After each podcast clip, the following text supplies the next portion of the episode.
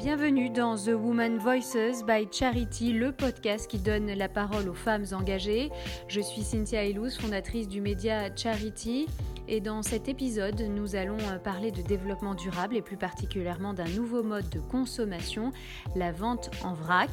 Le vrac permet de réduire le gaspillage alimentaire, les émissions de CO2 et de réduire les déchets d'emballage.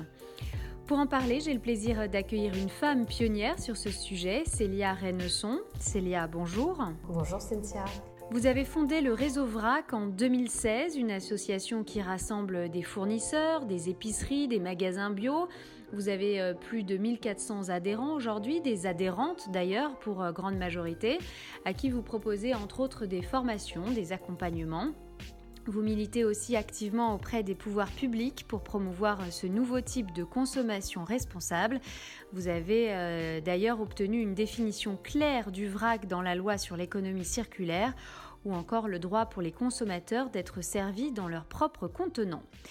Alors c'est une filière euh, dynamique et féminine, le vrac, Célia? Oui, tout à fait, Cynthia.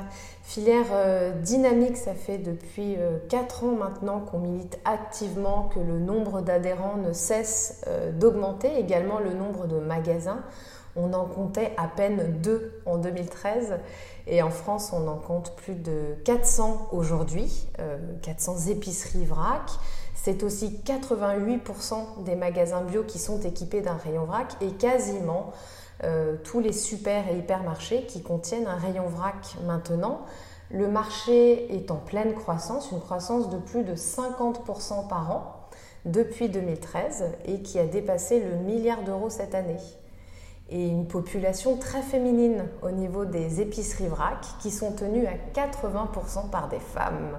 Les membres du réseau VRAC ont une philosophie responsable qui fait euh, écho aux attentes actuelles, le bio, le Made in France.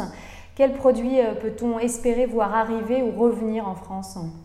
Effectivement, la, philosophie des personnes qui montent des épiceries vrac est de répondre aux attentes du vrac, donc réduction du gaspillage alimentaire et des déchets d'emballage, mais pas que.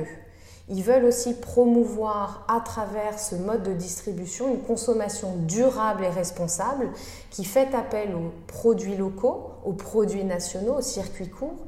Et avec l'avènement du coup de ces néo-commerçants, on arrive à relocaliser un certain nombre de produits comme le quinoa. La quinoa qui ne venait pas du tout en France, ne vient pas de France, et qui aujourd'hui trouve des bassins euh, en Loire notamment ou en Anjou dans lesquels on vient cultiver euh, cette céréale et c'est également nous fonde beaucoup d'espoir sur la relocalisation de la production de nos amandes en Provence par exemple. Euh, il faut savoir que l'amande est le produit le plus consommé en vrac. Alors vous sortez un baromètre qui reprend les observations que vous avez faites pendant la crise du Covid. Qu'est-ce que vous avez observé? Une filière tout à fait mobilisée euh, de l'amont à l'aval pour permettre aux consommateurs d'avoir accès, même en temps de crise, à une euh, consommation durable et responsable. 98% des fournisseurs étaient toujours en activité pour vendre des produits en vrac. Et également 97% des magasins vrac étaient ouverts et se sont réorganisés en faisant de la livraison, du click and collect, euh, du drive piéton, etc., de manière à pouvoir euh, continuer à servir leurs concitoyens.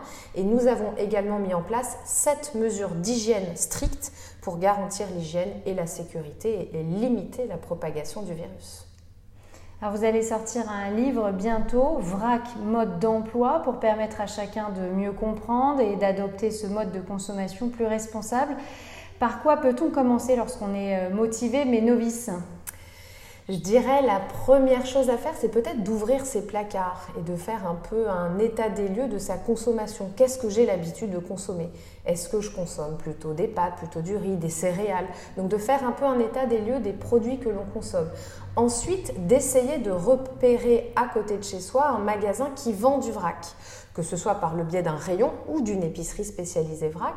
Euh, pour cela, vous pouvez vous rendre sur notre site internet réseauvrac.org. Nous avons une carte des épiceries vrac et de pousser la porte du coup d'un de ces magasins et d'aller observer les rayons, voir les produits qui s'y trouvent et de franchir le pas parce que évidemment on ne soupçonne pas mais le comment dire la variété des produits que l'on trouve en vrac est très large. Saviez-vous qu'on peut trouver du dentifrice en vrac par exemple, de la poudre à lever pour faire ses gâteaux du chocolat, un déodorant, du shampoing, euh, ou bien évidemment sa lessive ou son gel douche? La Convention citoyenne pour le climat, qui rassemblait 150 Français tirés au sort pour faire des propositions contre le réchauffement climatique, a imaginé aussi des choses assez ambitieuses qui euh, concernent votre filière. Quelles sont-elles? Alors des objectifs effectivement très ambitieux euh, et, on s'en félicite parce que ça démontre que le vrac est au cœur des solutions pour réduire le suremballage, pour réduire euh, les émissions de CO2 et moins et mieux consommer.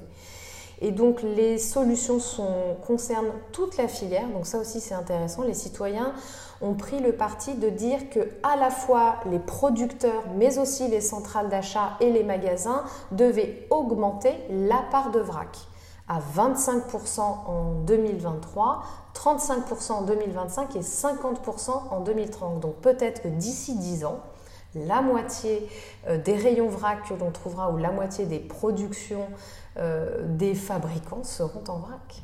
Qu'est-ce que ça dit euh, selon vous cet engouement pour le vrac? Ben, ça veut dire que les, citoyens, déjà, n'ont pas eu peur de la crise, ont réaffirmé avec cette convention citoyenne leur volonté de mieux consommer. Ça souligne aussi que le vrac fait partie et a été identifié comme une des solutions qui va permettre d'atteindre cette réduction de 40% des émissions de CO2 d'ici 2030 et qu'il faut changer notre manière de consommer, qu'aujourd'hui le préemballé, le tout jetable n'est pas une solution soutenable et que les citoyens attendent qu'on consomme mieux et que le vrac est donc une réponse. Alors c'est bientôt la troisième édition euh, du Salon Vrac, comment ça va se dérouler? Alors oui, la troisième édition déjà, euh, donc salon professionnel qui s'adresse aux magasins et aux fabricants.